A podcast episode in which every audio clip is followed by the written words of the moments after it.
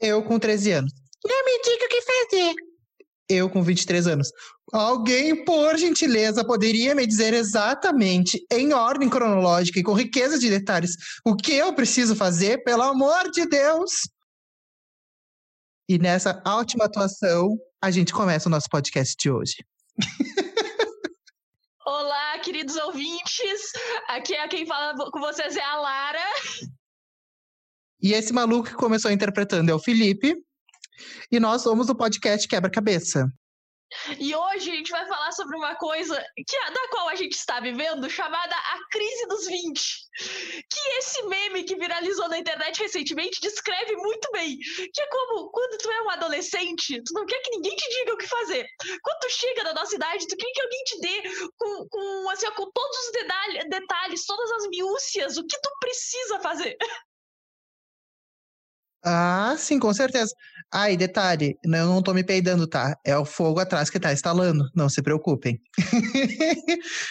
A gente não quer com riqueza de detalhes, Lara. A gente quer um script completo com quem que a gente tem que interagir, com quem que a gente tem que mandar e-mail e hoje a gente arranja um emprego, né? Porque é o mais importante. Sim, é um, um momento muito bizarro da vida de alguém que acabou de se formar, tu tem 20 anos, 20 e poucos anos, e o que tu faz agora? Porque a sociedade vai cobrar que tu tem uma vida perfeita, tu te formou, tu tem uma graduação, um diploma, tu precisa ter casa, tu precisa ter um emprego que pague muito bem, tu precisa casar e ter família. Isso até os 25. E um carro, né? Porque o requisito mínimo carro. é tu ter um carro. Hoje em dia esperam que tu tenha um carro ao longo da faculdade, então. Ai, desculpa, estudante de odontologia com HB20 loira. Eu não sou esse. não me enquadro nesse perfil. Eu queria dizer que eu não me enquadro, mas eu tirei carteira com 18 anos, eu ganhei um carro, só que eu não gosto de dirigir. Então eu pedi pro meu pai vender o carro e não tenho mais carro. Me arrependo um pouco disso hoje. Talvez fosse bom ter um carro no meio de uma quarentena, mas. Tamo aí. Eu não vou dizer que eu te avisei, porque eu já tinha te avisado sobre isso. eu te disse. Mas pelo menos tu aproveitou, não aproveitou? Aproveitou. Então, é o que vale. Eu também tirei carteira com 18 anos, né? Quem está sendo hipócrita? Não, não estamos sendo hipócritas. Só não ganhei o carro. Gostaria? Gostaria. Mas não foi dessa vez. Talvez na outra encarnação. Sabe que eu tava pensando que a gente tem uma, uma coisa muito louca que acontece quando a gente se forma, que é. A gente tem um limpo, um lapso de memória, eu não sei o que, que acontece, que a gente fica pensando. E agora? O que eu faço da minha vida? Eu não sei se Com tu teve isso. Com certeza. Eu, eu... E é extremamente bizarro, porque tu fica pensando assim, tá, tô formada. Supostamente eu tenho que conseguir um emprego agora. Ou eu tenho que começar meu negócio próprio. Então, tipo, eu me formei em direito. Eu devia advogar. Só que a gente entrou em quarentena e não tem mais prova da ordem. Uh, e eu não quero advogar. Então, tipo assim, mais do que isso, eu me formei e eu percebi. Então, eu me formei em algo que eu não quero trabalhar. E aí tu faz o quê? E, e, e, aí tu vai para onde? E aí tu tem uma sociedade, uma família cobrando que tu arranja um emprego. E tu arranja um emprego como? Porque hoje em dia não é mais tu soltar currículo nos lugares e os teus pais vão te dizer para fazer isso. Vai, solta currículo, dá a cara a tapa, chega lá, bate lá e larga o currículo. Só que não é mais assim. Hoje tu tem que ter um LinkedIn, hoje tu, tu vai preencher uma forma e te inscrever para uma vaga de trabalho e quiçá tu tenha a sorte de te chamarem. Não, eu não sei, né? Contigo, eu tinha um único objetivo depois que eu me formei que era passar na prova do mestrado. E quando eu não passei da primeira prova do mestrado, pasmem que eu me formei com 20 anos, né? Começando aí. Eu com 20 anos me formei, não consegui passar. Eu tive, eu fiquei sem rumo, literalmente. Não digo que ainda tenho rumo, porque eu ainda tô meio sem rumo. Mas eu tô tipo assim, o que que eu faço? Eu fiquei um mês, exatamente um mês pensando, o que que eu faço? Eu não sabia o que fazia. Ainda bem que a gente tem amigos que a gente conversa e que nos dão sempre um rumo, né? Uma orientação, nem que seja.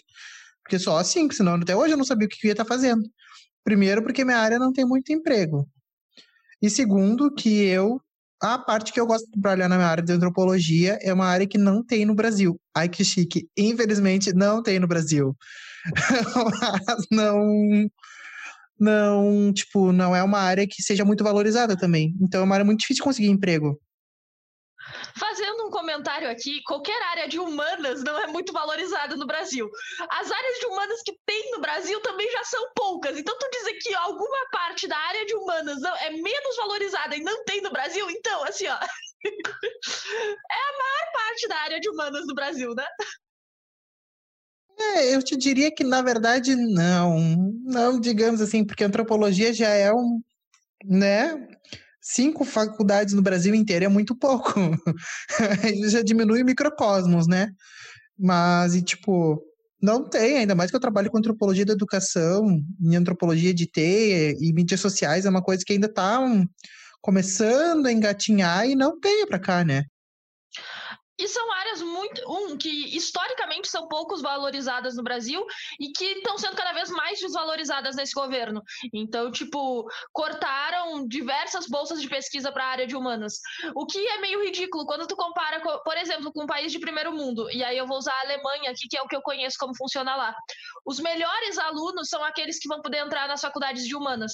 Tu faz o que é o equivalente ao vestibular deles e as notas mais baixas vão para as áreas de exatas. Em engenharia, medicina, direito. Se tu tirou nota mais baixa, tu vai para essas. Sociologia, história, filosofia, antropologia, esses são só pro supra-sumo. Esse é só pros mais inteligentes para as notas mais altas. Me segura que eu sou muito famoso na, na Alemanha, então. Segura minha marimba. Uh, sabe o que, que eu tava pensando aqui? Tipo, a gente passa por tanta coisa, assim, né? E a gente se frustra por tão pouco de vez em quando que a gente não para pra pensar sobre isso, né? Tipo, eu. A gente amadurece muito com o tempo, a gente se desenvolve intelectualmente também, né? E eu, com, tipo, 20 anos, não que eu tenha muito mais do que isso, mas eu, uns dois, três anos atrás, pensava muito diferente do que eu penso hoje. Eu não sei se é por conta de vivência, de mudança de rumo, de perspectiva, que a gente tem uma, uma visão maior e total e, e não mais tão parcial do mundo. Que a gente conhece as coisas como elas realmente são, eu acredito isso. É, vale levantar o ponto de que quando tu tá na adolescência, é a nossa fase mais egocêntrica como ser humano.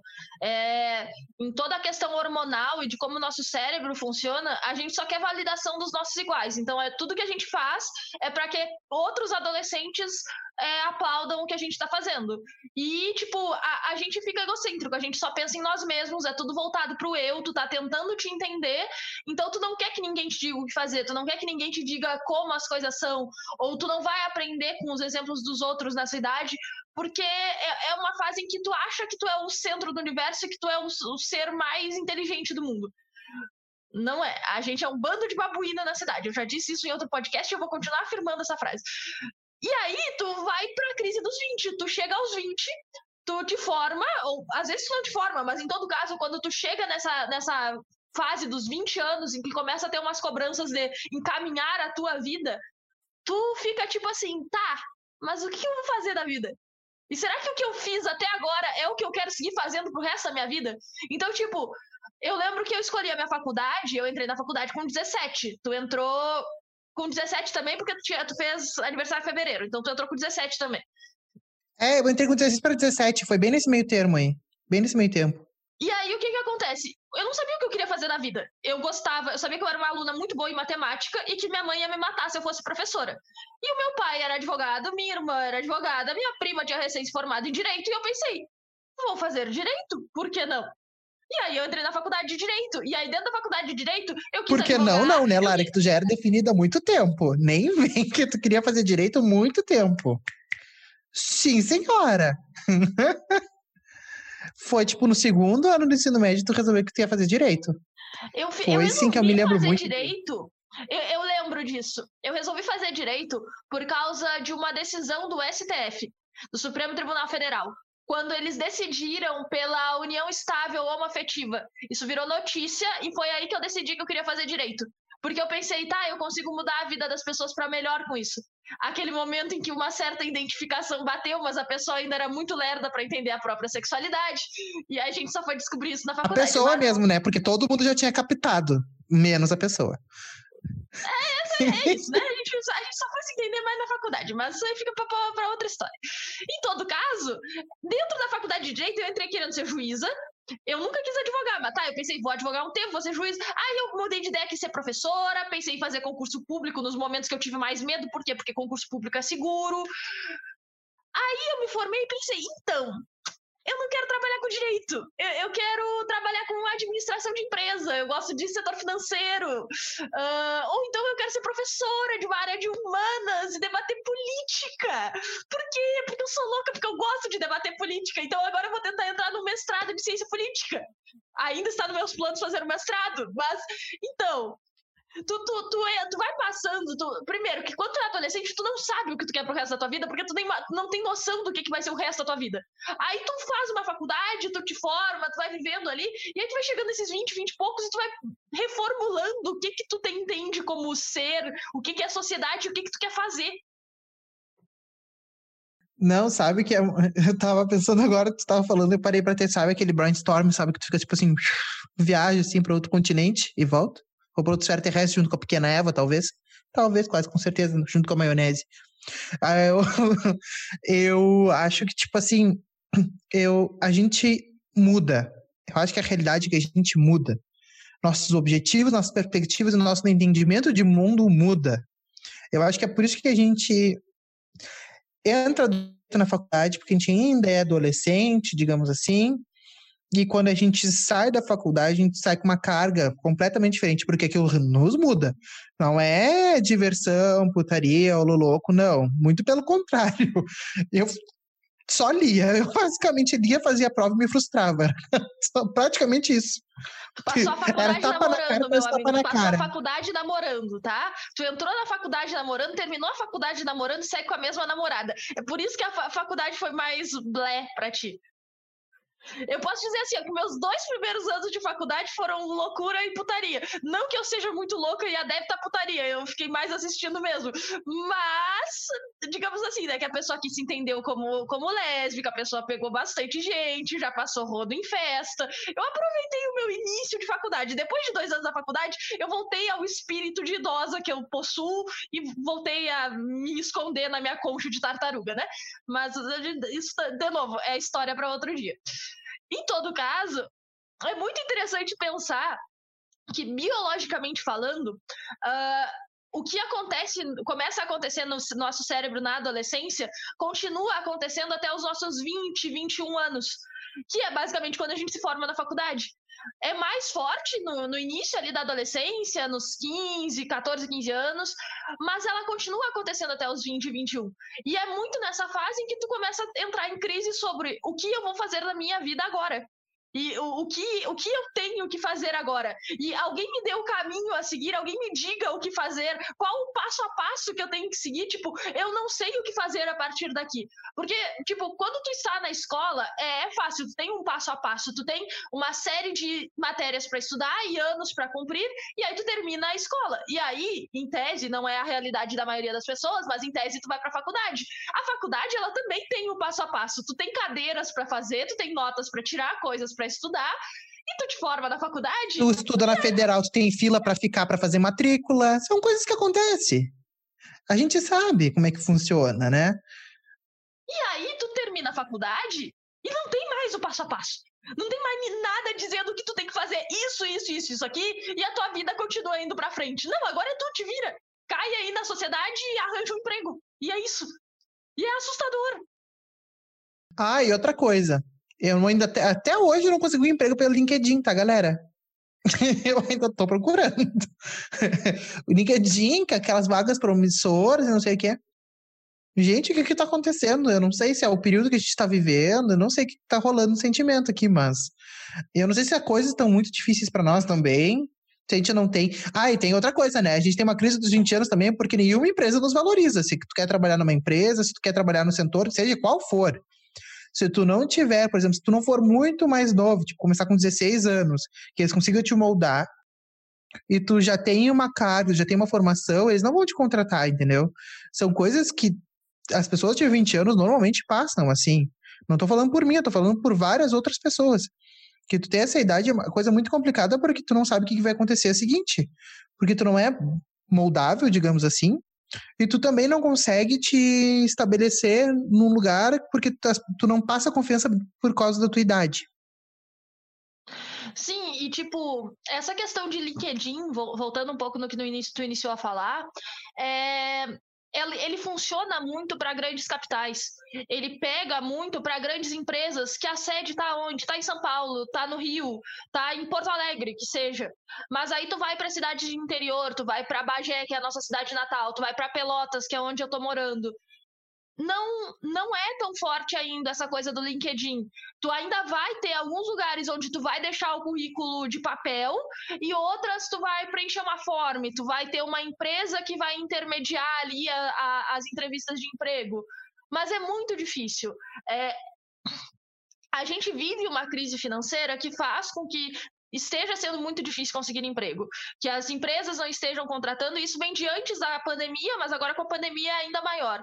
Então, tu vai ter mais pequenos negócios surgindo, tu vai ter muito incentivo para te tornar empreendedor, mas na verdade tu vai estar tá tentando só subsistir ali, tu vai estar tá fazendo algo para existir, não exatamente é um empreendedorismo como, supostamente deveria ser. E tipo, é, é, muito complicado. As, a, as startups vão começar a estar tá contratando mais agora, são empresas que, que vão crescer mais aí no mercado, mas vai depender muito da tua área, vai depender muito daquilo que tu vai poder fazer, o que vão estar tá contratando. Se tu é da área de educação, por exemplo, tudo isso que está acontecendo agora com, com o Fundeb, com a PEC do Fundeb, com, com a sucatização que tem da educação pública brasileira. Então, tipo, tu vai para as escolas particulares. As escolas particulares agora já vão estar tá come começando a te exigir no mínimo mestrado, porque faculdade tem que ter doutorado e pós-doutorado para cima, né, para ser professor. Nas escolas privadas agora tu devem estar tá começando a exigir no mínimo mestrado, ou eles vão ficar com os dinossauros que eles já têm lá há muitos e muitos anos e é difícil contratarem alguém novo. É muito difícil até tu, tu ser levado a sério, ter forma com 22 e vai dar aula para adolescente de 15. Eles vão rir da tua cara. Não, até que rir da tua cara, não. Não, não vai não, porque eu já dou aula, então eu sei que eles não vão rir da tua cara. Muito pelo contrário. Eu vejo isso muito pelo contrário. Eles têm uma preferência muito mais por mim porque eles têm uma identificação muito maior. Porque eles entendem, eu entendo os memes, eu entendo as gírias. Eu sei o que, que se passa na cabeça deles também. Sabe, rola uma identificação. Eu consigo ter um tete a tete com eles muito melhor do que outros professores porque é uma situação diferente. Eu já trago o que eu chamo de novas tecnologias, que é com que eu trabalho na, na história, são com novas tecnologias. Então, tipo, música, som, vídeo, filme, enfim, todas as novas tecnologias que eu puder levar, eu vou levar, entendeu? Para tornar aquele ensino mais dinâmico e atrativo. Coisas que as pessoas ficam. Eu me lembro muito da gente sentado vendo, escrevendo coisa do quadro, olhando do livro e deu, ponto, acabou, entendeu? Não tinha uma um bate-bola, uma dinâmica, nada assim. Era tudo muito blazer.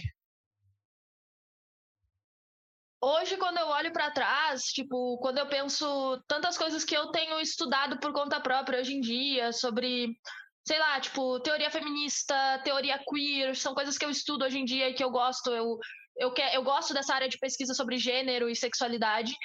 E não obrigatoriamente a gente teria que discutir isso exatamente na, na escola, mas a gente poderia ter tido alguns debates sobre temas interessantes, sabe? Eu fico pensando como foi que nos foi apresentado na aula de história a questão da escravidão no Brasil. Foi tipo. Foi um massacre, foi, foi a coisa mais horrível que a gente já fez na história. Foi um. Tipo assim, a gente. Foi a maior escravidão do mundo aconteceu no nosso país. E foi nos ensinado como um detalhe, um pontinho na história brasileira que não foi nada demais. E a gente não, nunca parou para pensar, tá? Olha, a gente veio de uma sociedade com base escavo, escavo, escavocrata. Aí a gente podia olhar em volta na nossa sala de aula, já que a gente estudou junto a vida inteira, e pensar, então, a gente não tem um aluno negro aqui com a gente. A gente não tem um professor negro aqui com a gente. E esse, esse, tipo de debate nunca foi levantado e nunca foi proposto em sala de aula pelos professores. Sempre foi muito essa, essa coisa de matéria no quadro, copia e só vai acumulando ali. E a gente nunca debateu certas coisas que talvez tivesse sido muito bom a gente debater e tivesse criado uma consciência social, uma consciência crítica mais cedo. Porque isso eu sinto nessa crise dos 20. Que muita coisa que eu tô fazendo agora, eu sinto que eu tô fazendo atrasada já, que eu podia ter começado a fazer isso muito antes. Que muita coisa que eu tô aprendendo agora, eu podia ter aprendido lá no ensino médio. Que muita coisa que eu comecei agora, eu podia ter começado no ensino médio se alguém tivesse me dito que essas coisas eram uma possibilidade. Sabe que eu, eu, né? Todo, eu sempre fui uma pessoa que sempre gostou muito de trabalhar com, digamos, com a inclusão. Eu digo inclusão, não é inclusão de pessoas deficientes, ou enfim, inclusão de todos. É negros, é indígenas, são pessoas LGBTQIA+, são... Enfim, pessoas são pessoas, entendeu? Então, eu trabalho com muito, eu bato na tecla de os donos da terra não eram os brancos, muito pelo contrário, os indígenas que já estavam aqui, por exemplo. Que é na sociedade colonial brasileira, por exemplo, existiam três grandes grupos étnicos. E quando eu falo três grandes, era que são os três principais. Que era o branco europeu, o negro africano, escravizado, que não só necessariamente precisava ser africano, mas enfim, e o indígena brasileiro, que ocupava muita parte do território. E não, os bandeirantes não eram gente fina, tá? Os bandeirantes, eles eram estupradores e assassinos. Começando por aí, entendeu? Dando uma, uma pontinha. Então, sabe, são coisas que eu trabalho. E, e aí, quando eu falo agora em, em questões de gênero e teoria feminista, eu trabalho com isso. Óbvio que não com sexto, sétimo ano, mas, por exemplo, com oitavo, nono ano já são já tem uma maturidade um pouco maior, que são 14, 15 anos, que tu consegue trabalhar sobre essas questões. Que tu sabe que vai influenciar na vida deles enquanto ser humano. E que muitas vezes, eu acredito que nem por conta da formação uh, uh, passada, enfim, os nossos professores não tiveram o mesmo tipo de conhecimento para nos passar. E nem sobre a perspectiva de nos passar ensino religioso, que era um plano de vida, por exemplo, que teriam muito mais auxiliado a gente do que fazer sei lá eu, do que assistir um filme, por exemplo. Ou pelo menos um filme que tivesse algum ponderamento. Que a gente é, pudesse discutir isso mais a fundo. A gente pode pensar assim: ah, nós dois viemos de uma cidade pequena, nós estudamos num colégio católico, franciscano, então foi uma escola privada e, tipo, tinha todas as diretrizes da escola, tinha as limitações da formação dos nossos professores e tudo mais. Mas assim, é, foi muito pouco pensamento crítico que foi criado em nós quando a gente estava na adolescência. E eu espero que existam mais professores como tu fazendo isso hoje em dia, para que os adolescentes hoje consigam fazer mais cedo aquilo que a gente está fazendo agora, que é criar esse pensamento crítico, esse pensamento de, tipo assim, refletir uma, um, um fato interessante, tipo, uma coisa que eu percebi só quando eu saí do país, na verdade. Eu fiz trabalho voluntário no México uh, por seis semanas. O que eu mais aprendi nesse intercâmbio no México, para além de algumas coisas de consciência social, foi o fato de que eu não sou branca. Tá, eu sou pálida como um papel, se tu olhar para minha cor de pele, eu sou branca. Mas, mundialmente falando, eu não sou branca, eu sou, eu sou latina. E existe muito essa glamorização da história brasileira, de que a gente é colonizado por europeu. Gente, a gente foi colonizado, vale lembrar dessa palavra, colônia faz parte da nossa história. A e... gente foi durante 388 anos, junto com a escravidão, nós somos colonos. E vale frisar, assim, sabe? Só para não deixar passar. Na verdade, a gente foi colono por mais tempo, foi quase foi 400 anos de colonização. Então, tipo assim, uh, eu percebi isso, que pro mundo afora, não importa se a minha cor de pele é branca, eu sou brasileira, eu sou da América Latina, então eu não sou branca, eu sou latina. Em todo outro lugar do mundo, eu vou ser tratada como latina. E existe essa coisa muito forte aqui no, no, sul do Brasil, no Rio Grande do Sul principalmente, mas em todo o sul do Brasil, de tipo, a maioria de nós aqui é branco. Então, o racismo aqui é muito maior do que em outras partes do Brasil. E aí, pessoas, às vezes, no Nordeste que não seriam consideradas negras, se vierem para cá, para nós, eles são negros. Porque nós, o, bran o branco do Sul, é quase pálido, é quase um fantasma. A gente se encaixa muito nisso. São fit 90, né? Mundo, quando tu vai para o mundo, tu é lembrado de uma realidade muito grande, que é tu não é branco, tu é latino. E a gente acha que não é latino porque a gente fala português e não fala espanhol. Filho, a, a, talvez a gente tivesse melhor se tivesse sido colonizado pela Espanha do que Portugal, porque Portugal é um dos países mais retrógrados da Europa. Então, assim, é, é uns choques de realidade que não são nos ensinados ao longo uh, da educação básica. Quando tu está estudando história, tu nunca para para criticar e refletir essas coisas. Ao menos na nossa época, não. Então, isso eu só comecei a fazer agora. Isso eu só comecei a fazer quando eu fui fazer trabalho voluntário fora do país, quando eu fui é, conhecer outras pessoas latinas e outras pessoas europeias e aí entender o que eu sou para essas pessoas. E aí também voltar para cá e entender o, o que eu sou para outras pessoas na minha sociedade. Então, tipo, é muito, é muito interessante isso, é muito interessante pensar isso. Sabe que assim, eu, por conta da antropologia, tenho um pensamento crítico muito forte, né? Mas eu acho que acima da gente ser branco, preto, amarelo, indígena, enfim, nós somos pessoas. Eu acho que as pessoas se esquecem que todo mundo é gente. Gente é gente, não interessa que tipo de gente tu é gente. Todas as pessoas têm que ter o direito igual. Não, independente de tudo que aconteça. Eu acho que as pessoas elas se esquecem disso por conta de um eu sei, eu já estudei, eu sou antropólogo, eu estudo muito de cultura. Eu sei falar sobre cultura muito melhor do que muita gente. Mas é muito arraigada na nossa cultura a cultura da discriminação. O que é diferente, a gente discrimina. O que é exótico, a gente discrimina. A cultura da discriminação é muito comum, principalmente para nós que estamos do interior, do garrão do Rio Grande, né? É literalmente sair do garrão. Isso eu gosto, tipo, quando eu. Agora eu tô estudando mais algumas questões de feminismo e de gênero, e que talvez tivessem sido interessantes de terem sido nos ensinadas na época de escola. Porque eu penso assim, ó, é, hoje eu estou estudando o segundo sexo da Simone de Beauvoir. É, existe um, um, meme dentro de quem estuda questões de gênero que o Brasil, antes de ler Judith Butler, que saiu é, em 93, o livro Problemas de Gênero, a gente tem que ler Beauvoir primeiro, a gente tem que ler, voltar no tempo e ler O Segundo Sexo, que saiu no início dos anos 1900. Por quê? Porque Beauvoir vai trazer a questão da mulher como o outro do homem. O ser mulher, ele só é definido a partir do momento que o ser homem precisa se definir como o normal e o outro como estranho.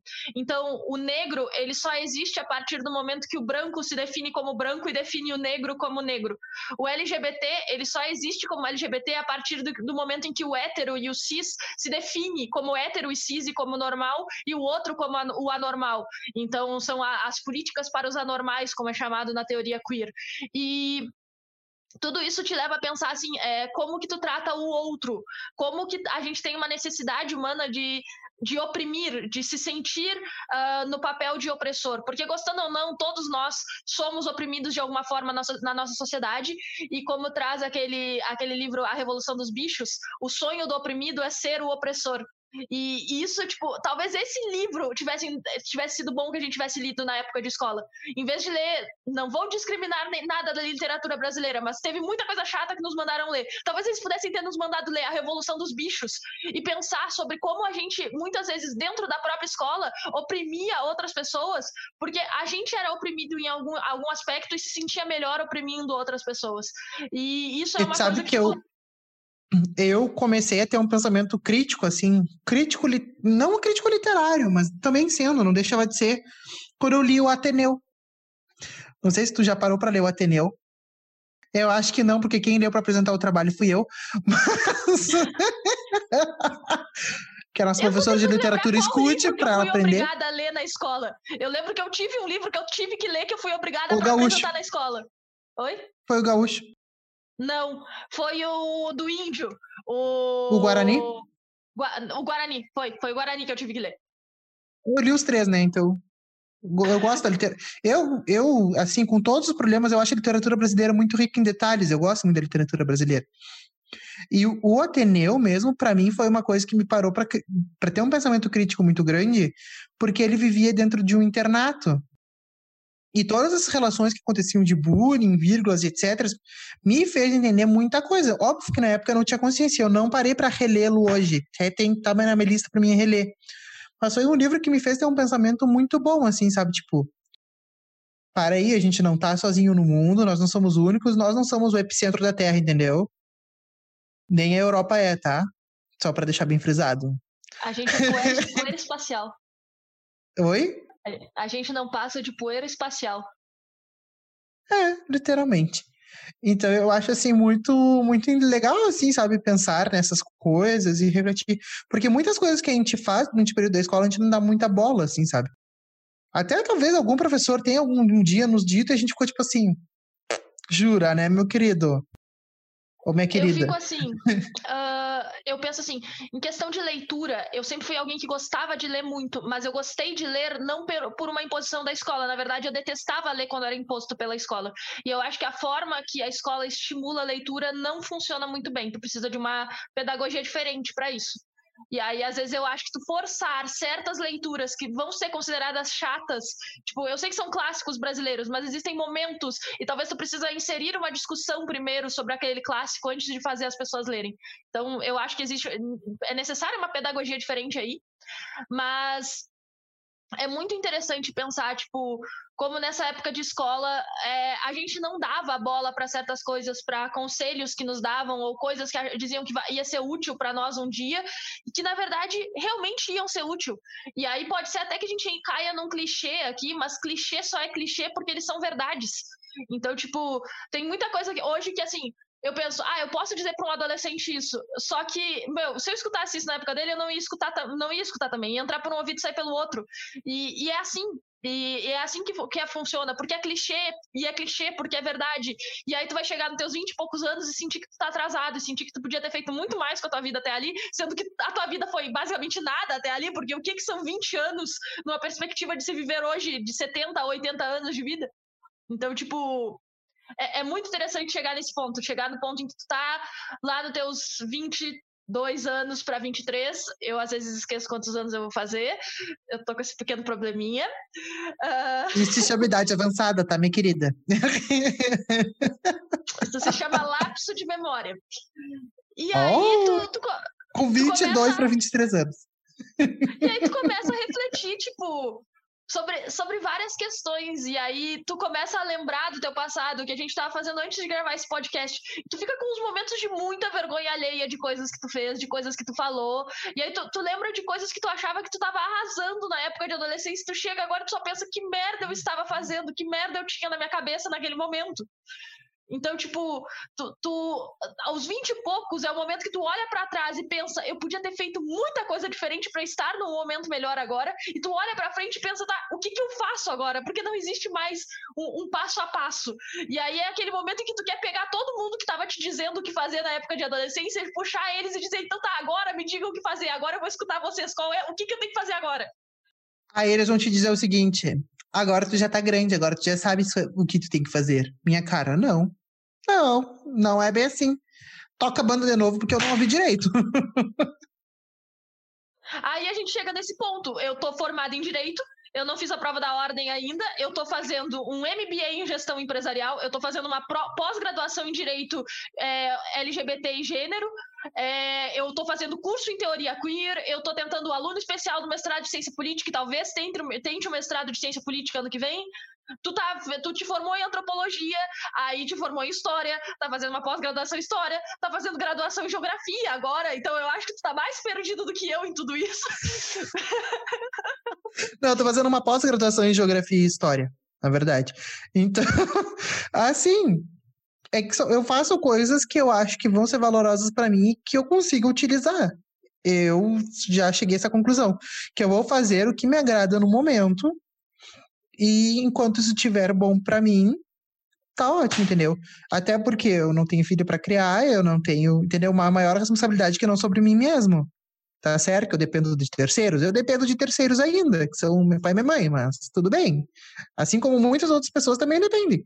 Isso não é vergonha nenhuma, gente. Ninguém se 20 anos. também tô nessa, também dependo do meu pai.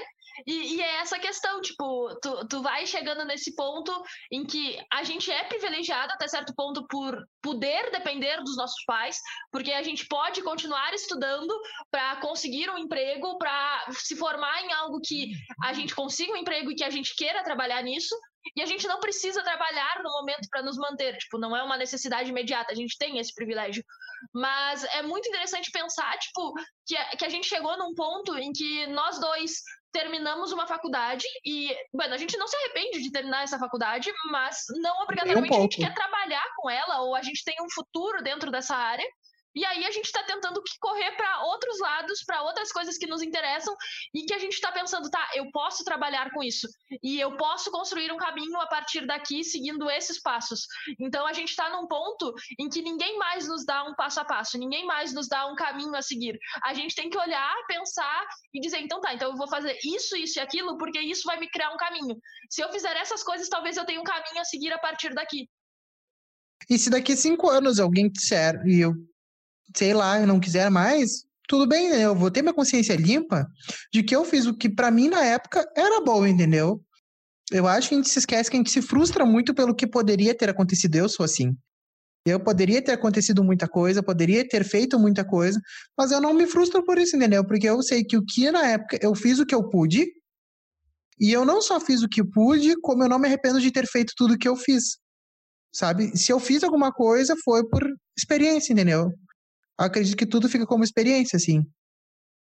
É, eu, quando eu olho para trás, é, quando eu olho para o meu tempo de faculdade, eu acho que talvez eu pudesse ter feito um pouco mais, mas quando eu penso em tudo que eu estava vivendo na época, eu fiz o máximo que eu podia. Agora, quando eu olho para minha época de adolescência, eu só tenho vontade de pegar a Lara da adolescência e bater com a cabeça dela na parede e dizer: filha, Vá, senta a bunda aqui, estuda essas coisas aqui, começa a fazer isso aqui que vai te ajudar muito no futuro.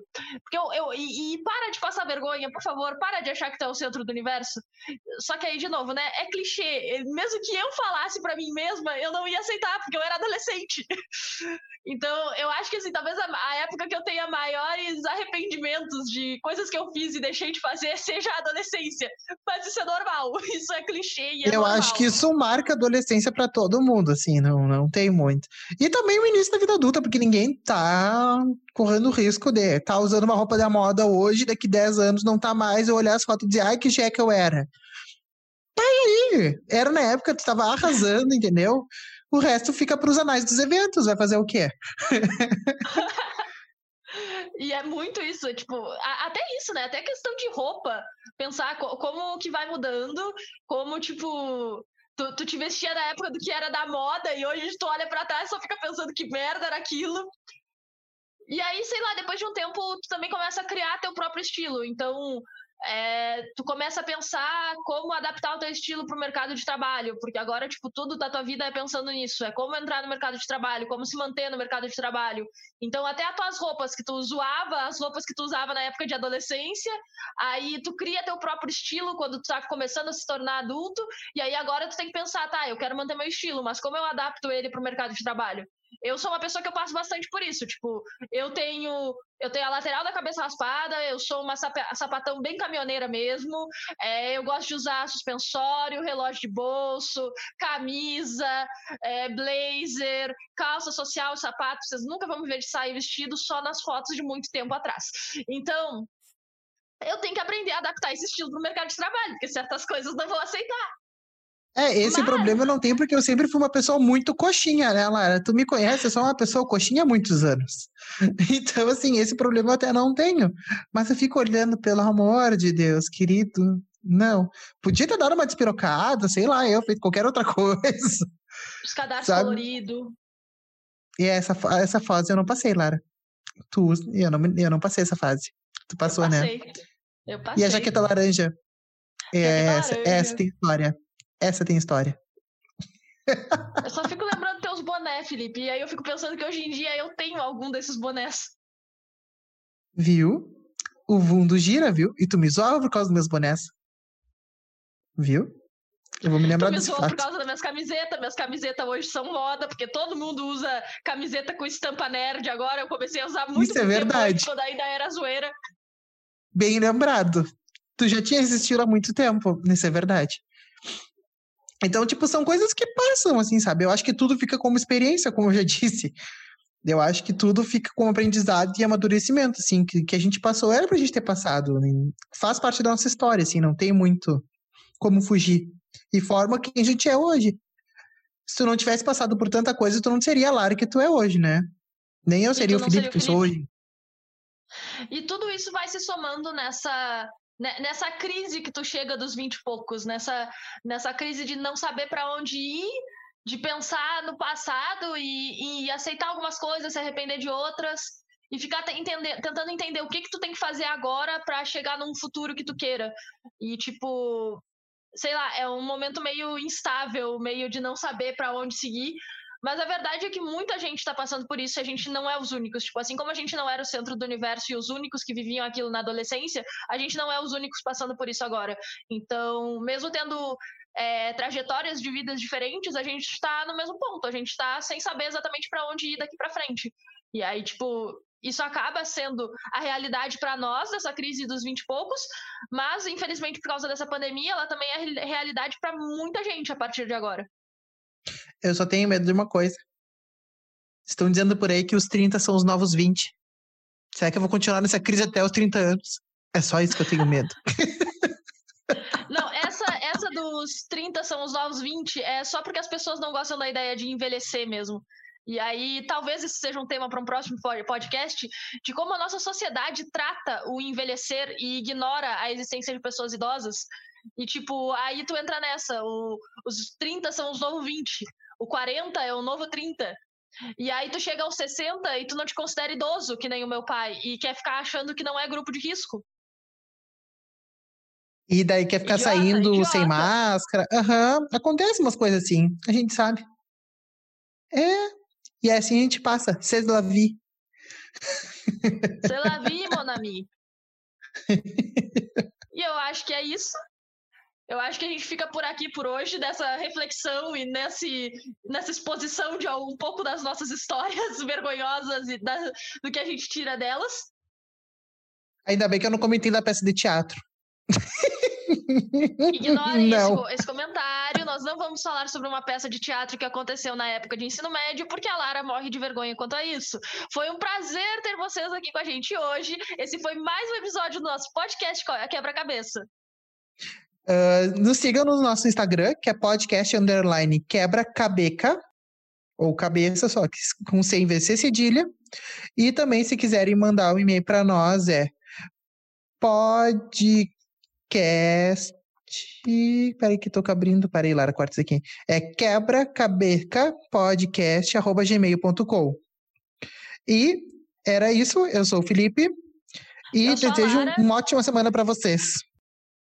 A gente se vê no próximo capítulo do nosso podcast e até a próxima. Não seriam episódios? Tanto faz. É, então tá. Até a próxima, gente.